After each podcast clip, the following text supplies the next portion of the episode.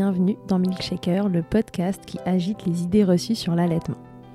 Je suis Charlotte Bergerot-Palisco, je suis la maman d'un petit garçon de 2 ans que j'ai allaité durant un an.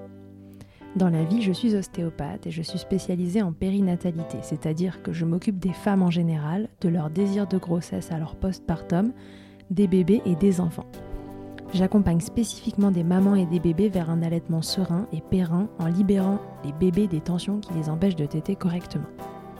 Au fil des consultations et des rencontres avec ces mamans, je me suis rendu compte que le principal frein à l'allaitement, c'était le manque d'information, de partage d'expérience dans une société où l'allaitement n'est pas une norme. Je vous propose donc, à travers ce podcast, d'interroger avec moi des mamans et des papas sur leurs expériences, mais aussi de vous informer auprès de professionnels spécialisés en allaitement. L'objectif est simple, banaliser l'allaitement sous toutes ses formes, vous le rendre plus facile, plus accessible et alimenter ce fameux village dont on a tant besoin pour élever un enfant.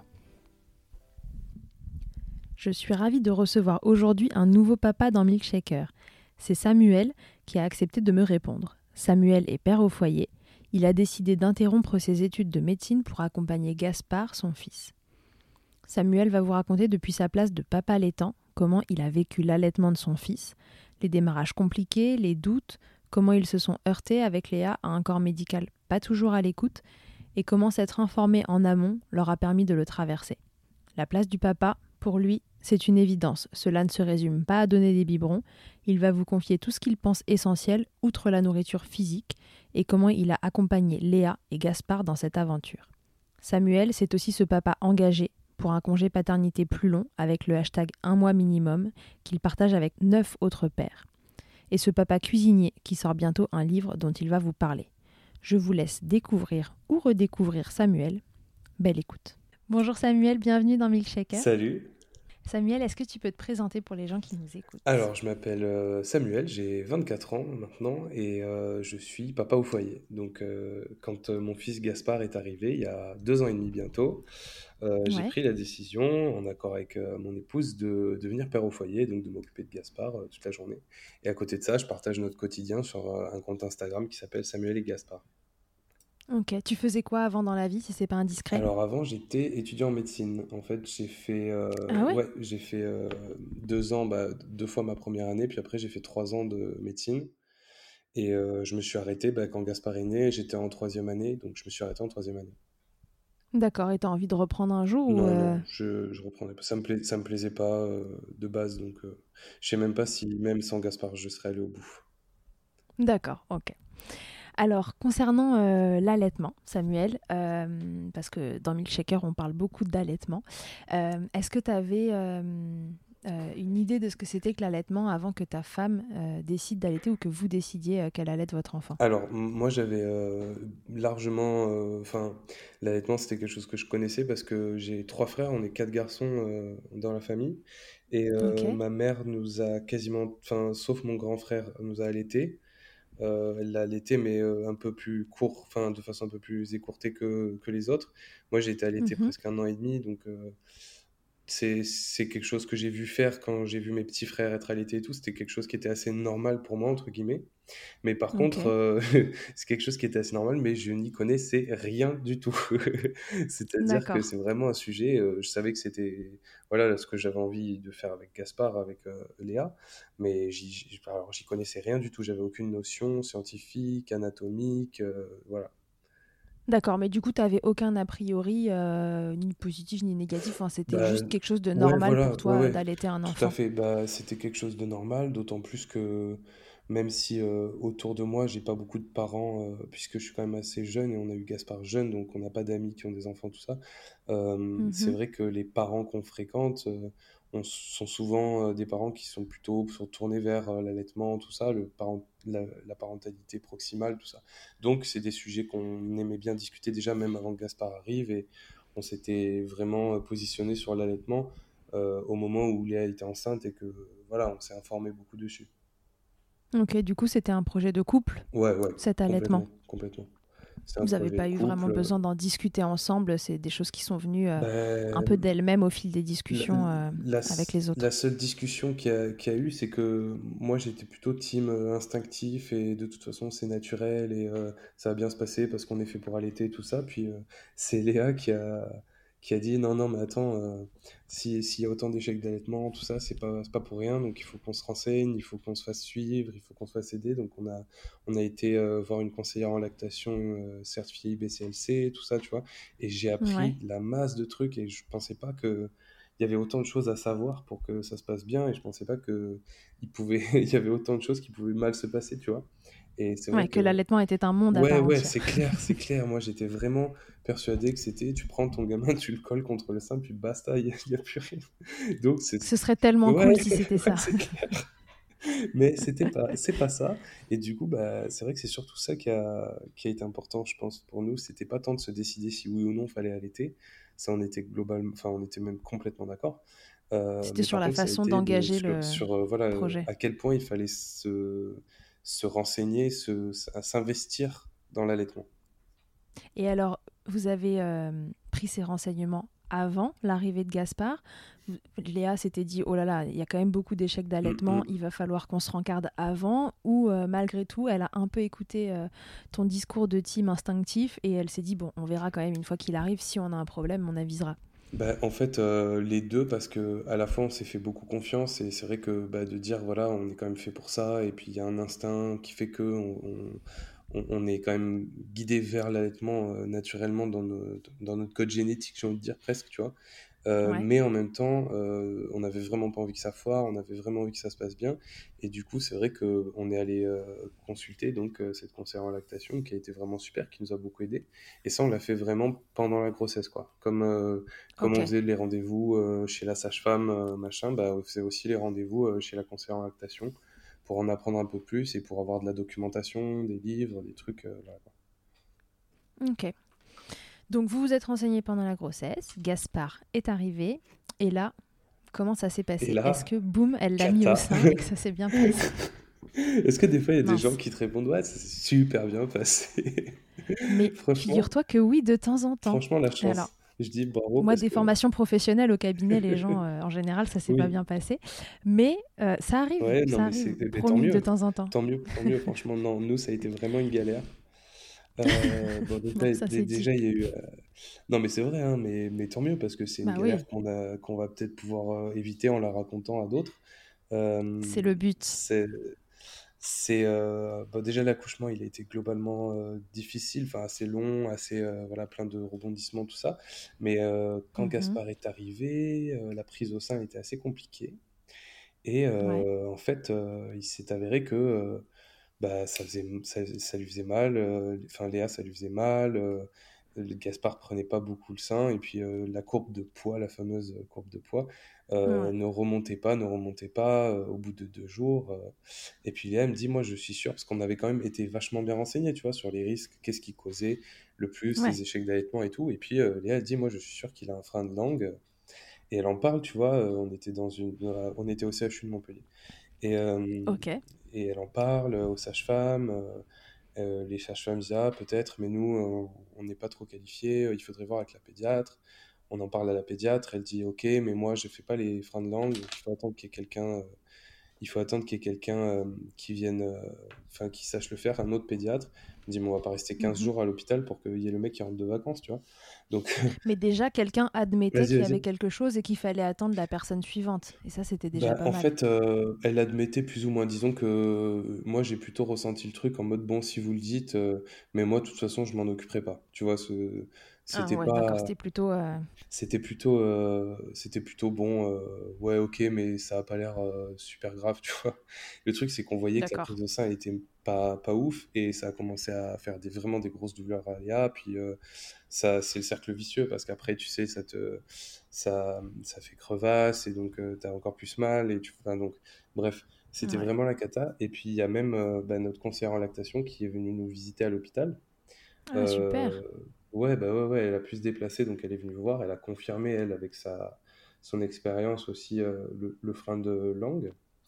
Mmh et mais le truc, c'est qu'elle, tu sais, elle peut pas. Enfin, je veux dire, elle était pas. Bah non, c'est que les médecins ORL ou dentistes qui. Elle, elle était que. Elle est, et donc, on, on, est sorti de l'hôpital pour aller voir un ORL. En fait, si tu veux, on arrivait à un moment où vraiment tout le monde nous disait bon, là, il faut passer au lait infantile, enfin, aux préparations commerciales pour nourrissons parce que il prend pas de poids, il prend pas de poids et tout. Et nous, tu vois, ils étaient vraiment euh, complètement fixés sur le poids de ce bébé euh, qui Ouais, ouais, voilà, sur le poids. Et puis de dire, bah voilà, de toute façon, là, il euh, n'y a plus rien à faire, ça marche pas, ça marche pas, tant pis, quoi. Et nous, bah, puis c'est là où la force de, de Léa a fait la différence, parce que moi, c'est vrai que tu es tellement dans une crainte à ce moment-là de la, pour la santé de ton enfant que cette crainte-là, elle, elle passe presque au-dessus de, du fait de se dire, mais je sais que c'est le mieux pour lui, l'allaitement tu vois. Et c'est là où, où on, a, on est resté fort, c'est que on, Léa, elle a dit, bah écoutez, euh, moi je vais partir en fait, je vais aller trouver un professionnel qui, qui sait couper les freins de langue. je me casse. Voilà. Et puis en fait, si tu veux, euh, il y a eu un moment où carrément ils nous ont dit, bah non, vous partez pas, et qu'on leur a dit, mais attendez, c'est pas une prison ici en fait, c'est le CHU de Montpellier, tu vois. Donc euh, moi ça a aidé parce que je connaissais quand même tu vois, j'étais à ce moment-là, j'étais encore en troisième année, donc euh, je, ouais, tu connaissais quand même deux trois je, connaissais un peu euh, les comment ça fonctionne, si tu veux, et donc je leur expliquais euh, très calmement que pour faire un acte médical et pour hospitaliser quelqu'un, il fallait qu'il ait son qu'on ait son consentement, et que si vous voulez pas se mmh retrouver avec un procès au cul, voilà quoi, en gros. Ouais, c'était bonne ambiance. Quoi, c'était bon délire. c'était bon délire.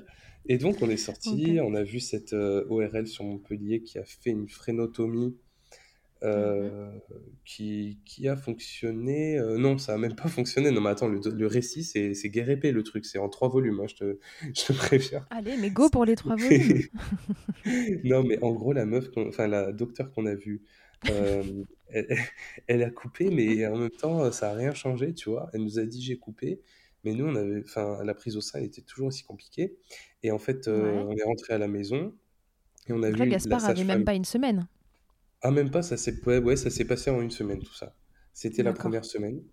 Euh, et euh, là, on est rentré à la maison, la sage-femme venait pour faire les, les checks, voilà quoi, post, Enfin, Classique, le poids du bébé, euh, comment va maman, est-ce qu'il y a une cicatrice quelque part? Exactement.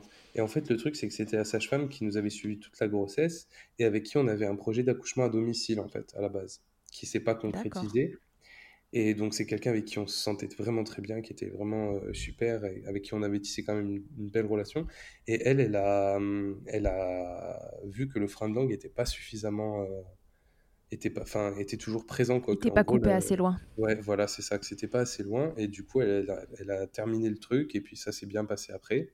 Et là vraiment c'est là où l'allaitement a démarré vraiment quoi tu vois. C'est là où vraiment ça parce que une fois que les, les, crevasses tout ça se sont un peu guéries parce que naturellement bah, si la prise au sein elle se faisait mieux euh, ça s'est ça s'est estompé. Là vraiment l'allaitement mhm. il a démarré sans douleur sans plus euh, d'embrouille. Mais ça a pris quasiment euh, dix jours quoi D'accord. donc de euh, l'importance de consulter des gens qui vraiment eh euh, euh, sont, sont, spécifiquement formés sur ces problématiques parce que même donc l'ORL qui est censé connaître, s'il n'a pas été plus que ça formé sur le frein, ah les bah freins de langue, il va sectionner une partie, mais voilà, n'oublions ben jamais que c'est vraiment la partie postérieure de la langue qui travaille dans la succion et que si c'est pas coupé assez loin, ça peut ne pas suffire du tout. Exactement. Et donc c'est vrai qu'on s'est retrouvé face à beaucoup de professionnels qui avaient des qui avait des a priori en fait sur euh, l'allaitement et sur euh, le déroulement de l'allaitement, mais qui avait aucune, euh, en tout cas de ce que nous on a ressenti, aucune formation et aucune connaissance concrète et scientifique sur le sujet. C'est-à-dire que même si la pédiatre elle avait une blouse blanche et qu'elle était certainement très qualifiée sur plein de choses, je pense vraiment que sur l'allaitement, elle a, elle avait pas plus de connaissances que que n'importe qui d'autre qui entend parler d'allaitement autour de lui quoi. C'était c'était assez compliqué pour nous parce qu'on se retrouvait face à des, des a priori, mais pas d'expertise. Voilà, qui n'avaient pas d'expertise particulière ou alors qu'ils ne le montraient pas. Et du coup, bah, tu es encore plus perdu parce que tu te dis, mais attends, euh, soit elle s'en fout, soit elle ne sait pas quoi. Donc, euh, c'est compliqué. Mmh, dans tous les cas, ça va pas. Dans tous les cas, ça va pas pour euh, mon bébé. Donc, voilà quoi. C'était mmh, mmh. très compliqué. Mais finalement, avec les bonnes personnes et des gens formés, des gens, voilà, par exemple, certifiés BCLC, tout ça, c'est des choses qui, qui, qui, sont quand même rassurantes sur la formation. Euh, bah, au final, euh, ça s'est bien passé. voilà, à la fin. Heureusement que vous vous étiez bien entouré avant et que vous étiez au courant de, ce qui pouvait arriver. Et c'est là où ce que je te disais tout à l'heure, c'est c'est vraiment s'informer pendant la grossesse et trouver des gens qui sont qualifiés, qui sont professionnels. C'est super important. Ouais. D'autant plus qu'encore une fois, et tu, tu l'as assez bien dit tout à l'heure, mais à cette période-là, on est quand même assez euh, fragile, hein, euh, qui qu'on ah bah, soit, euh, informé ou pas, c'est quand même une période de fragilité. On a un bébé en face de soi qu'on apprend à connaître, et quand on nous dit il perd pas de poids et sous-entendu, et il prend pas de poids, pardon, et sous-entendu vous mettez votre bébé en danger, tout le monde baisse un peu les yeux à un moment. Ouais. C'est clair. Voilà, c'est très très dur. Donc dans votre cas, euh, Léa, elle, elle, était, euh, elle était surmotivée. Ouais, elle a été très forte. Franchement, elle a été très forte. Elle a dit non, ça ne se passera pas comme ça. Voilà.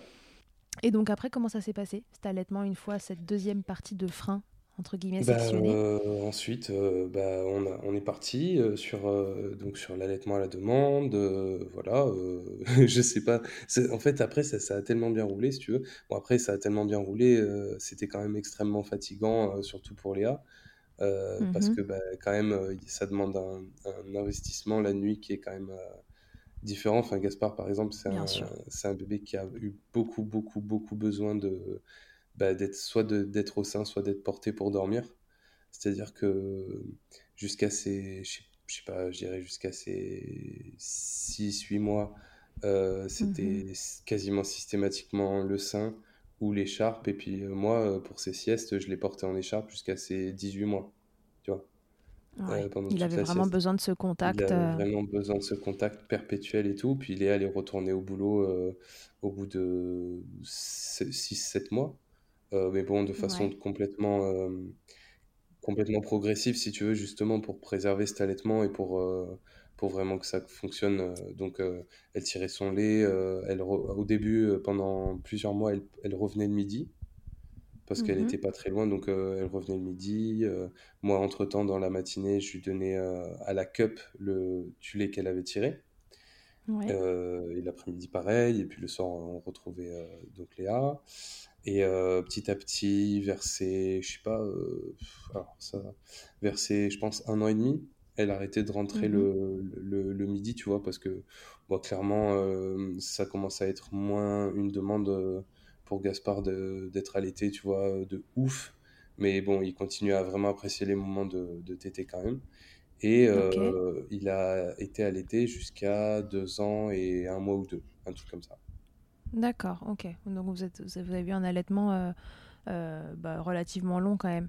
Ouais, relativement long, mais qui a été qui a été, euh, on n'est pas allé jusqu'à vraiment le sevrage 100% euh, naturel, comme, comme on peut dire, euh, c'est-à-dire vraiment jusqu'à que l'enfant n'ait plus du tout de demande ou qu'il n'y ait plus du tout de, je sais pas, ça a été induit en douceur. Ça a, été, induit vraiment en douceur et surtout, ça a été très, très progressif, quoi. Ok.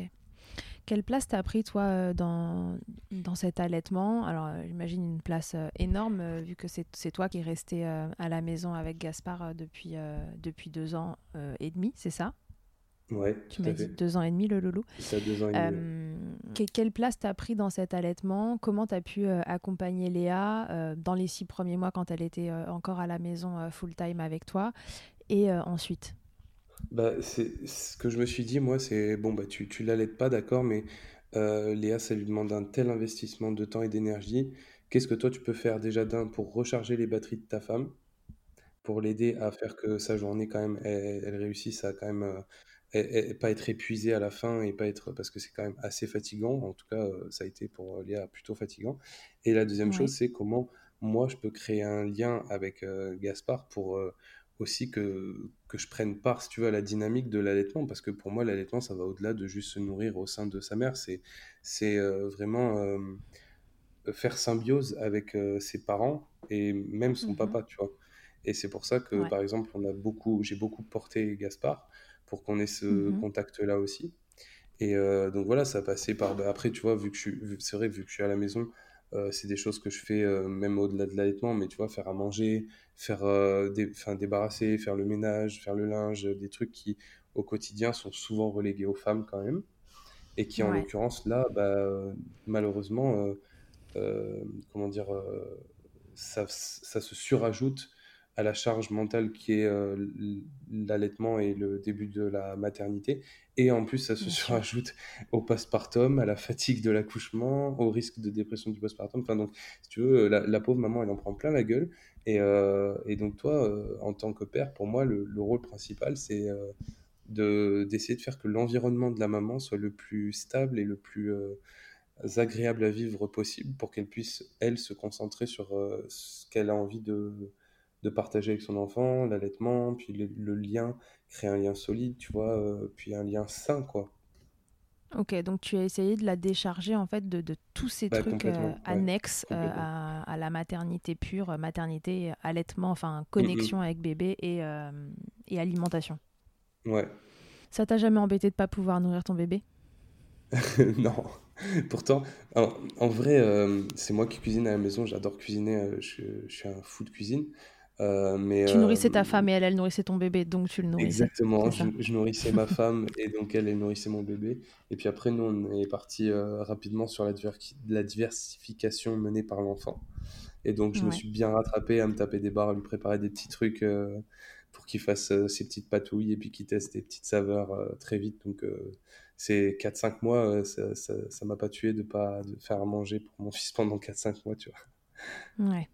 On rappelle ce que c'est que la diversification menée par l'enfant rapidement. Euh, c'est en fait euh, une diversification où on ne va pas proposer à l'enfant des purées, euh, la façon un peu classique de diversifier son bébé, mais on va plutôt lui proposer des morceaux en fait d'une taille bah, raisonnable pour qu'il ne s'étouffe pas. Enfin voilà, en fait le petit va appréhender. Une consistance qui est, qui est raisonnable pour qu'on évite les risques d'étouffement. Voilà, et que le bébé en fait puisse appréhender les morceaux euh, bah, finalement directement, sans passer par cette phase euh, purée. De liquide, ouais, de, liquide ou semi-liquide. Et donc, euh, bah, voilà, en effet, ça, ça, permet de leur faire à manger des trucs un peu plus rigolos que, que les purées. C'est ça. donc, on, on l'a bien compris, pour toi, cet allaitement, t'as pas du tout la sensation que ça a été un handicap dans, dans ta relation avec ton fils Non. Les gens, euh, les idées reçues se plaisent à dire que, que l'allaitement empêche le papa de prendre sa place, que parce qu'il va pas donner un biberon, euh, euh, il va il va pas partager de moments avec son enfant. Qu'est-ce que tu réponds à ça bah déjà, je réponds que pourquoi est-ce que le père il doit attendre le moment du biberon qui dure globalement allez 10 minutes dans la journée? Euh, si tout se passe bien, Si tout se passe bien, globalement, le biberon, c'est quand même pas un truc super euh, long, tu vois, le moment mhm. du biberon lui-même, quoi. Donc, euh, est-ce qu'on doit vraiment réduire la place du père à ça aussi?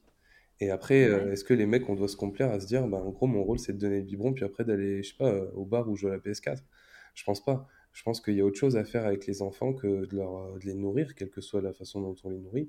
Et qu'il y a aussi mhm. nourrir autre chose que l'estomac, c'est nourrir l'âme et le cœur de l'enfant, tout ce qui est émotionnel et psychique. Et pour moi, ça, ça passe par bien autre chose que le biberon. Ça passe par le jeu, les regards, la voix, la musique, le chant, le portage, euh, les balades, le contact. Enfin voilà, il y a mille milliards de choses à faire autre que donner le biberon pour avoir un lien avec son enfant. Tout à fait. Cet allaitement qui s'est poursuivi euh, deux ans euh, et un mois. si j'ai bien écouté. ouais, à peu près. Tu t'attendais à ce que ça dure aussi longtemps? Vous, vous attendiez à ce que ça dure aussi longtemps? Bah, Vous étiez parti sur quoi? Vous étiez fixé un objectif? On on s'était pas fixé. Euh, alors si peut-être, on s'était vraiment dit, euh, ce serait génial qu'on arrive à faire deux ans. On s'était dit, euh, voilà, deux ans, c'est, ce serait vraiment chouette. Et puis après, on avisera. Et voilà. vous étiez fixé un bel objectif. Ouais, bah disons qu'on s'était, bah, on, avait quand même vachement été renseigné sur tous les bienfaits de l'allaitement et sur tout ce que ça pouvait apporter. Et donc on s'est mhm. dit, bah le plus, le mieux, quoi, tu vois.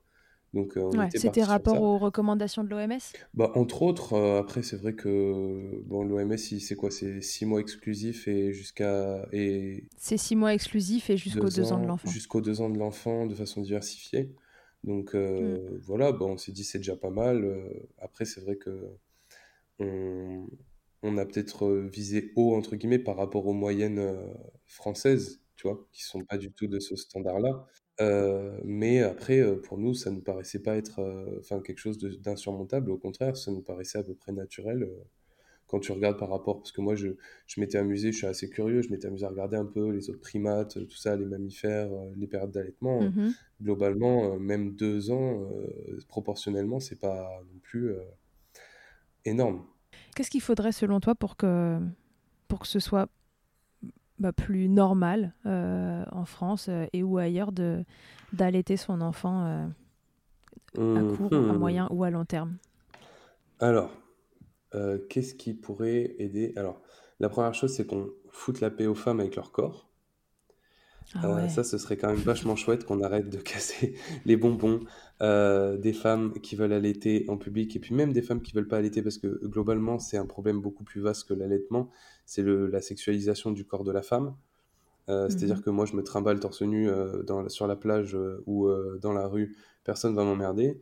Mais par contre, une femme, elle va avoir des problèmes. Et ça, moi, c'est quelque chose que je ne peux pas supporter. C'est quelque chose qui, je pense, participe au fait que quand une femme sort son sein dans la rue pour allaiter son enfant, elle peut se taper des remarques, elle peut se faire harceler, elle peut, on peut lui demander de quitter un établissement de restauration. Et ça, c'est très, très grave.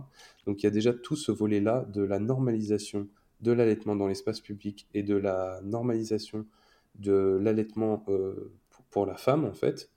Et après, il y a l'autre volet qui est primordial. Ça a été votre cas, tout ça? Ah bah nous, ça nous est arrivé, ouais. Ça nous est arrivé euh, euh, dans un restaurant, qu'un mec nous mhm. fasse une remarque, un serveur. Et on a été, mais sidérés, quoi. On a été sidérés parce que... Quoi il nous avait dit quoi Get ahead of postage rate increases this year with Stamps.com. It's like your own personal post office. Sign up with promo code PROGRAM for a four week trial plus free postage and a free digital scale. No long term commitments or contracts. That's Stamps.com code PROGRAM. Euh, il nous avait dit euh, Moi, ça me dérange pas, euh, mais faites attention. Enfin, tu vois, un truc, genre, moi, ça me dérange pas, mais ça me dérange un peu quand même, tu vois. Moi, je suis pas raciste, mais. ouais, c'est ça. Moi, je suis pas raciste, mais j'aime pas trop les blagues, tu vois, un truc comme ça. Un truc un peu pareil, mais hallucinant. On était sidérés. et après, tu vois, c'est des regards de temps en temps, des puis des réflexions. Des... Puis après, bon, tu vois, nous, on a le, le truc d'avoir d'être sur les réseaux sociaux et tout. Donc forcément, sur les réseaux sociaux, tu as aussi des abrutis qui font des remarques vraiment pas, pas très intelligentes. Mais, mais quand bien même. Euh, dans la rue, dans l'espace public, ça nous est arrivé de voir euh, vraiment des, des, regards insistants. Des, Voilà, bon, ça, ça arrive. et c'est vraiment un problème dérangeant. Parce que tu te sens pas libre de faire ce que tu as envie de faire. Et surtout de faire quelque chose que tu estimes être purement instinctif, naturel et, et sain. Et en fait, le truc, c'est que quand les gens voient du malsain dans ce que toi tu estimes au plus profond de toi être quelque chose de sain, c'est très difficile à gérer parce que bah, ça fait, c'est extrêmement violent pour toi. Parce que tu es mmh, dans mmh, une certitude tellement profonde que, que quelqu'un puisse sentir euh, un, truc malsain, même un truc sexuel ou quoi là-dedans, c'est extrêmement dérangeant. Et les gens se rendent pas compte de ça. Et à l'inverse, en face, la personne est tellement dans sa certitude à elle aussi que ça l'est que euh, les deux mondes ont du mal à se. C'est compliqué. C'est compliqué d'entamer le dialogue. Et après, donc ça, c'est le premier volet qui est primordial. Et puis la deuxième chose, mmh c'est euh, la formation et l'information des professionnels de la petite enfance et des professionnels de santé sur l'allaitement.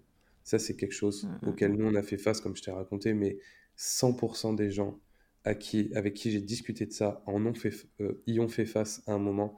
C'est des professionnels qui ne sont pas formés correctement à l'allaitement et au soutien et à la gestion de l'allaitement euh, de, l'allaitement maternel.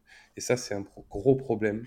Et je pense que, tu vois, c'est un challenge qu'il faut réussir à, à, surmonter vite parce que les professionnels, euh, les pédiatres, les infirmières, les aides-soignantes, les, enfin, les sages-femmes, euh, tout le monde doit être tous ces gens qui satellitent autour des mamans euh, et des voilà, bébés. tous mm. les gens qui sont autour d'une maman et d'un bébé à un moment du, du parcours de, de l'accouchement, de la grossesse et de la petite enfance doivent être informés et formés sur l'allaitement. C'est une priorité pour moi absolue. Ok. Troisième volet la, Ouais, la présence du papa, elle est... Ben, en fait, c'est pareil. C'est comme, euh, pour le, comme pour le corps de la femme c'est la présence du papa, c'est ça touche l'allaitement, mais c'est beaucoup plus large que ça. C'est de dire au père, bah, mm. les gars, c'est le moment de s'y mettre et c'est le moment de s'intégrer euh, vraiment dans, dans cette dynamique familiale et de s'investir vraiment euh, à fond. Et écoutez-vous les mecs, quoi, parce que moi j'entends beaucoup de gens qui ont des regrets Et tu vois, moi, vu que, comme je te dis, j'aime bien discuter de ça et tout, je demande aux parents un peu âgés, tu vois, des, oncles, des, cousins, des, des, trentenaires, quarantenaires, cinquantenaires qui, qui ont eu des enfants, et je leur dis, mais est-ce que des fois, tu vois, tu regrettes euh, de ne de, de pas avoir pris plus de temps avec ton enfant et tout? Et, mais, je sais pas, je dirais 95% du temps, la réponse est oui. Et donc, pour éviter d'avoir ces regrets-là plus tard, c'est dès, dès, la naissance de l'enfant et puis même pendant la grossesse qu'il faut se lancer à corps perdu là-dedans. Et écoutez-vous, parce qu'au fond, on a tous cet instinct paternel, enfin cet instinct parental même, c'est ni maternel ni paternel, c'est un instinct parental, un instinct animal de se mmh. dire j'ai envie d'être proche de mon enfant et j'ai envie de créer un lien avec lui. Mmh, mmh, Certains papas te répondraient que Merci Samuel, mais, euh, mais toi, tu t'es arrêté euh, de, tes études pour, euh, pour t'occuper de, ton chouchou et tu as pu passer du temps avec lui. Bien sûr. Nous, on n'a pas le choix, on doit retourner travailler et là se pose le problème du congé paternité. Je vais te laisser en parler parce que je sais que tu es engagé toi aussi dans, dans, cette cause d'un rallongement du d'un allongement pardon bah, du congé D'un allongement. bah, c'est clair, c'est-à-dire que moi j'ai une chance inouïe et même je dirais un, luxe d'avoir pu euh, m'arrêter complètement, d'avoir pu faire ce choix-là. C'est pas du tout le cas de tout le monde et ça j'en conviens et c'est tout à fait normal. Mais par contre, c'est notre société et notre, notre mode de fonctionnement euh, en entreprise professionnelle et, et, je dirais euh, dans tout ce qui est euh, bah ouais, professionnel, quoi, qui est à revoir. C'est-à-dire que si on n'allonge pas le congé paternel, à un minimum un mois, nous on a co-signé une tribune avec euh, neuf autres papas, je crois qu'on est dix en tout, euh, mais il y en a des centaines et des centaines qui ont témoigné et qui nous ont appuyés et qui ont vraiment de, apporté leur pierre à l'édifice avec leurs témoignages et tout sur la nécessité profonde d'allonger le congé paternité en France mais évidemment, quoi, parce que c'est un truc, si tu fais pas ça, tu, peux faire tous les discours du monde sur la place du papa. Euh, ben, si 15 euh, jours après, euh, le papa doit retourner au boulot toute la journée, ben, ça va être compliqué, c'est clair. Donc après, évidemment, on peut s'arranger personnellement pour prendre du temps et tout, mais tout le monde ne peut pas le faire. Et donc il faut que l'État, il faut que le gouvernement fasse en sorte que le lien parent-enfant, qui soit maternel, paternel, ou quelle que soit euh, le, la composition du foyer, euh, quelle que soit la composition des couples, euh, que ce soit des parents solo ou pas, il faut tout faire pour que le lien se fasse de la façon la plus naturelle et la plus accompagnée possible dans un système qui protège et qui informe les parents. Ok, c'est très clair. Merci. Comment on peut vous aider Parce que moi, je crois au fait que dans ces causes-là, c'est il suffit pas qu'il y ait dix papas euh, qui s'y mettent, il faut vraiment que, que, tout le monde euh, suive et que chacun parle. C'est la, la, force, elle vient dans le, dans le nombre de personnes euh, qui, qui, sont d'accord avec ça, mais qui éventuellement ne savent même pas que, que ce projet-là existe. Comment, comment on peut vous aider chacun à notre échelle dans, dans ce projet-là? Est-ce qu'il y a, tu vois, une, une action? Alors bah, là, nous, on a le, bah, vous pouvez aller directement sur euh, le hashtag euh, un mois minimum sur Instagram et sur euh, les autres mhm. réseaux sociaux où vous retrouvez tous les contenus qu'on a créés, toutes les interviews qu'on a données par rapport à cette tribune qu'on a du coup appelée un mois minimum. Et en gros, après sur chaque compte des Instagram des co-signataires, on a fait une petite rubrique dans nos Insta où on parle de ça. Et après, sur, sur le site que vous trouverez, il y a un espace pour les papas, mais aussi pour les mamans, pour tout le monde, pour témoigner pour apporter son, son expérience personnelle au projet pour que nous, on puisse avoir un peu du poids dans notre argumentaire, à savoir qu'on est en contact quand même avec euh, Adrien Taquet, donc, qui est mmh euh, sous-secrétaire d'État à la petite enfance. Et, euh, et en fait, bah, c'est avec lui qu'on discute de ce projet-là et ils sont, ils sont assez ouverts au dialogue. Donc à nous d'appuyer nos propos avec vraiment des, des, preuves et des témoignages pour que vraiment les choses changent, les choses changent vite. Ok, donc on va sur le hashtag un mois minimum, le site internet euh, qui va avec et, euh, et on apporte son, sa pierre à l'édifice.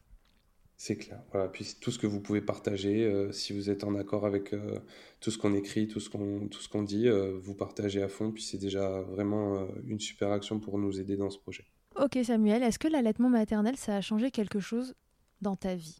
Bah je pense que ça m'a je pense que ça m'a rapproché de quelque chose que j'avais pas forcément euh, compris jusqu'alors, qui est notre, ça va, ça va paraître bizarre comme je vais le dire, mais notre animalité un peu.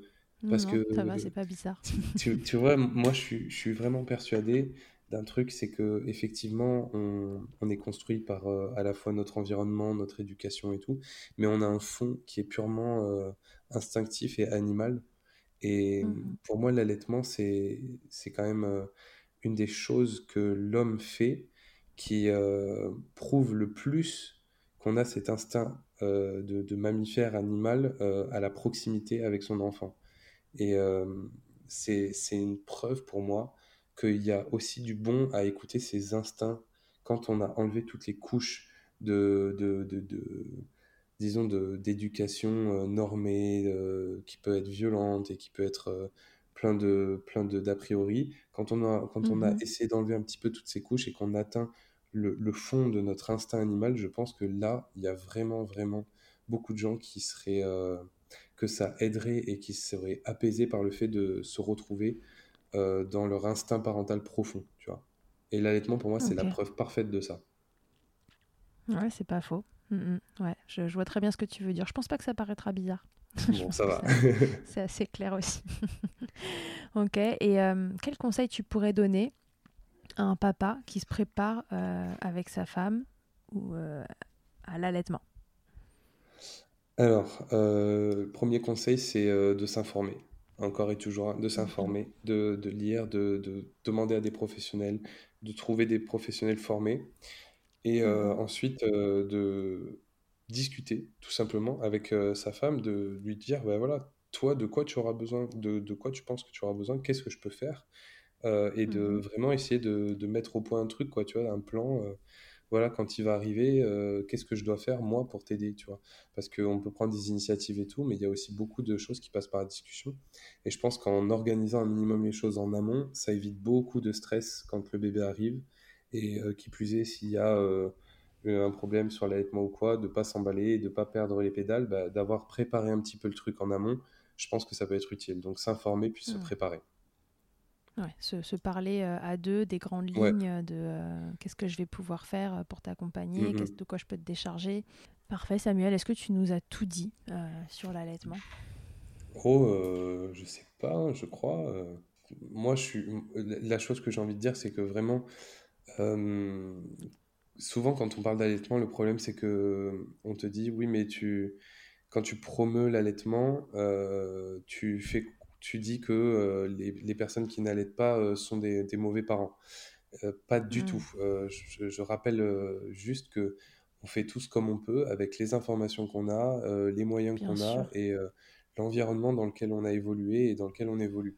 Après, ce qu'on dit, c'est pas que c'est pas bon de pas allaiter. Ce qu'on dit, c'est que c'est pour nous le mieux, c'est l'allaitement. Et ça, c'est quelque chose qu'il faut répéter, répéter, répéter, parce que ça peut permettre vraiment à des gens de comprendre que c'est une solution qui est euh, la plus naturelle et la plus simple quand elle est bien accompagnée et la plus économique.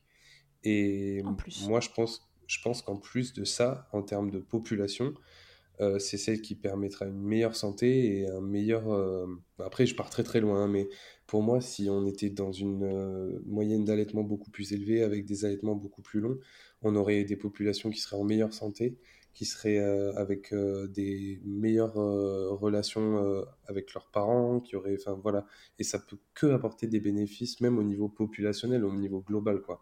Donc, faut pas perdre ça d'esprit aussi. Il y a la petite échelle, mais il y a la grande échelle aussi qui peut tout à fait être, euh, être discuté. Quoi. Voilà, et en effet, cela n'est en aucun cas euh, dit pour, euh, pour culpabiliser qui que ce soit, parce que on répète que chacun fait exactement ce qu'il peut avec ce qu'il a à un instant T de sa vie, qui aurait peut-être pas été la même chose tout à fait. quelques mois ou quelques années plus tôt ou plus tard. Et, et tous, les, tous les choix sont respectables. Il faut juste avoir l'opportunité de les faire en conscience. Et donc, c'est pour ça qu'on insiste à chaque fois sur l'importance de l'information, parce que on fait des choix éclairés quand, quand on est informé. Et, l'allaitement est malheureusement un, des milieux dans lesquels la désinformation euh, est euh, plus présente que l'information. Et, et donc, c'est pour ça que, que, ça mène parfois à des choix bah, qui sont induits, mais qui ne sont pas les, les, vrais choix des gens et qui, qui auraient peut-être été différents s'ils savaient ce qui est possible. Bien sûr. Hum, bien, bien, Samuel. Et eh ben, écoute, euh, je crois qu'on on, s'est dit pas mal de choses. Avant de se quitter, tu vas passer à l'interview Fast Milk. J'espère que je vais réussir à être fast. Soit Milk, ce sera déjà pas mal. Avec sérieux, émotion ou ironie, Samuel, pour chaque question, est-ce que tu peux me répondre C'est quoi le principal avantage en tant que papa à ce que ta femme allaite euh, bah, C'est qu'elle est bloquée, elle peut pas euh, venir t'attraper si tu fais une connerie. ok. Est-ce que tu vois un inconvénient au fait qu'elle soit bloquée? Non, le, seul inconvénient, c'est que je peux pas euh, la câliner euh, tout le temps. quoi. Hmm, il y a quelqu'un qui t'a pris une partie d'elle. Qui...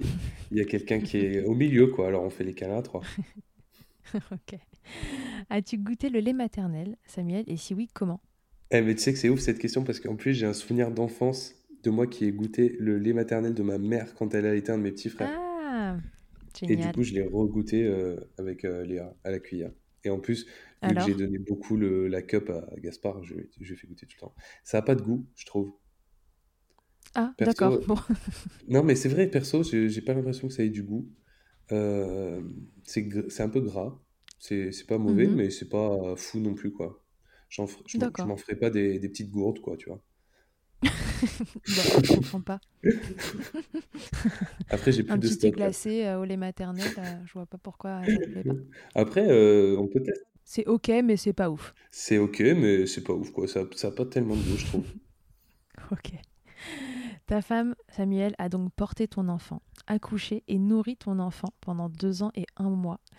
Que ce soit de bon cœur ou bien contraint et forcé, est-ce que tu préférerais danser sur Beyoncé ou Run the World ou sur Aretha Franklin?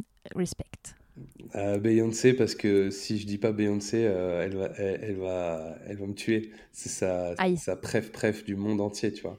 Donc, euh, moi, je donc en fait, c'est sous pression, tu sous pression, tu réponds Beyoncé. C'est clair parce que moi perso, je suis plus Aretha Franklin dans les Blues Brothers, tu vois. Mais mm-hmm. mais là, je suis obligé de lui faire une petite dédicace à ma petite femme d'amour. Ok, bon, si tu veux mener la dédicace jusqu'au bout. J'ai déjà demandé aux deux précédents, mais je ne sais pas s'ils vont vraiment le faire. Je veux une photo de toi en train de danser sur Beyoncé ou Run the World. Oh là là, oh, si c'est qu'une photo, ça va, mais si c'est une vidéo, euh, je, suis dans, je, suis, je suis en galère parce que moi, si tu veux, la danse, c'est vraiment pas mon délire. Hein. Allez, va pour une photo. une photo, ok. Si en un mot, tu devais décrire l'allaitement de ton enfant Simple, c'est simple quand on. C'est une fois qu'on est lancé, qu'on que, ça, que, que, les premiers obstacles sont passés, c'est simple. Ouais, c'est malgré ces débuts un peu, euh, un peu galères euh, qui finalement n'ont pas duré si longtemps que ça. C'est long sur le moment. Bah oui, c'est très dur sur le moment, mais après ça a été simple et puis ça, ça a permis d'apaiser tellement de mots, tellement de, de, de les bobos, les, petites tristesses, euh, le, les moments de, tension, les moments de fatigue, les moments de stress. C'est tellement simple de juste pouvoir le mettre au sein et de l'apaiser comme ça. Donc moi, ce que je retiens, mm. c'est ça, c'est la, simplicité. Ok, cool, c'est joli. Bien, Samuel, merci beaucoup d'avoir accepté ben, de répondre à, toutes les questions de Milkshaker. Euh, vous pouvez retrouver Samuel donc, sur son compte Instagram qui s'appelle euh, Samuel et Gaspard. Euh, sur lequel il, bah, finalement tu partages des, bribes de, ta vie et de celle de Léa et de Gaspard, voilà, de, de, votre quotidien. Est-ce qu'il y a des trucs plus spécifiques que les gens peuvent venir chercher sur ton compte? Bah, alors là, en l'occurrence, il y a beaucoup de choses qui arrivent sur le congé paternité donc avec le mmh hashtag un bon minimum. Et puis il y a aussi surtout euh, le 9 septembre euh, notre livre avec un autre papa euh, d'Instagram, Nicook. Mmh donc sur Instagram, c'est Nicook YouTube. et on a sorti un livre de cuisine à faire avec ses enfants, justement. Donc, bah, il y a ce livre qui sort. il y a ce livre qui sort très bientôt, bah, le 9 septembre, qui est déjà en précommande. ça s'appelle En cuisine avec papa. Donc, c'est plein de recettes au fil des saisons avec des produits frais, sans sucre raffiné, euh, un truc vraiment euh, sans prétention, mais avec beaucoup d'originalité et pas mal de petits tips pour euh, cuisiner avec son enfant en sérénité, dans la joie et la bonne humeur. Ouais, et qui reflète comment tu t'es éclaté euh, à faire manger. Euh, franchement, ouais, qui reflète notre amour à Nico et à moi pour la cuisine et pour les enfants. Bon, et eh ben c'est parfait. Encore merci beaucoup, ben, Samuel, pour ce moment partagé. C'était un plaisir de t'interviewer. Ben, merci à toi, c'était super. À très vite, et à tous et à toutes, à bientôt dans Milkshaker. Je ne le dirai jamais assez, merci beaucoup d'avoir écouté cet épisode de Milkshaker. Vous pouvez suivre l'actualité du podcast sur le compte Instagram du même nom et sur mon site internet charlotte-bergerot.fr. Vous êtes enceinte, vous êtes une jeune maman, vous y trouverez aussi une série de tutoriels que j'ai réalisés avec ma collègue durant le confinement. Si vous avez aimé ce podcast, n'hésitez pas à le soutenir en vous abonnant, en laissant un commentaire, en lui attribuant 5 étoiles ou encore en le diffusant au maximum autour de vous. Je vous laisse en compagnie d'Emma et de son titre I'll qui continue de nous accompagner au fil des épisodes. Je vous dis à très vite pour un nouvel épisode. D'ici là, n'oubliez pas, prenez soin de vous, milkshakez autant que vous le voudrez et bousculons ensemble les idées reçues sur l'allaitement maternel. I hate to see you down. Can't stand to know your hurt. When you say it's getting loud, the voices in your heart. And you know I get it, so let it all out. Keep your head up, your masterpiece, and I swear that I'll be there by your side. A text away, you know you can find me. It just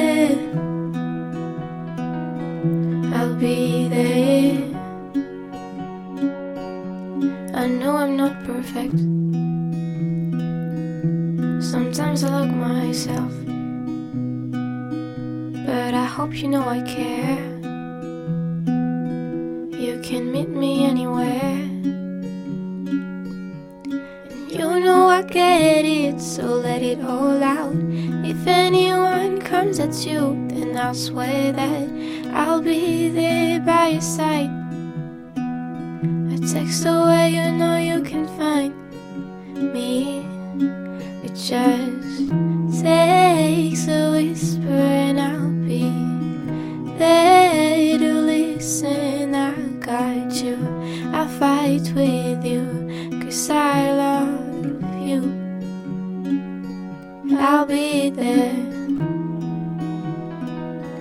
I'll be there. Oh, I'll be there. I'll be there.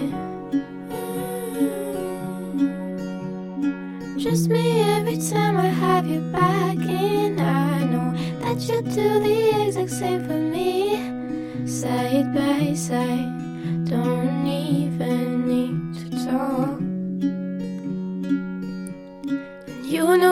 know it, so let it all out.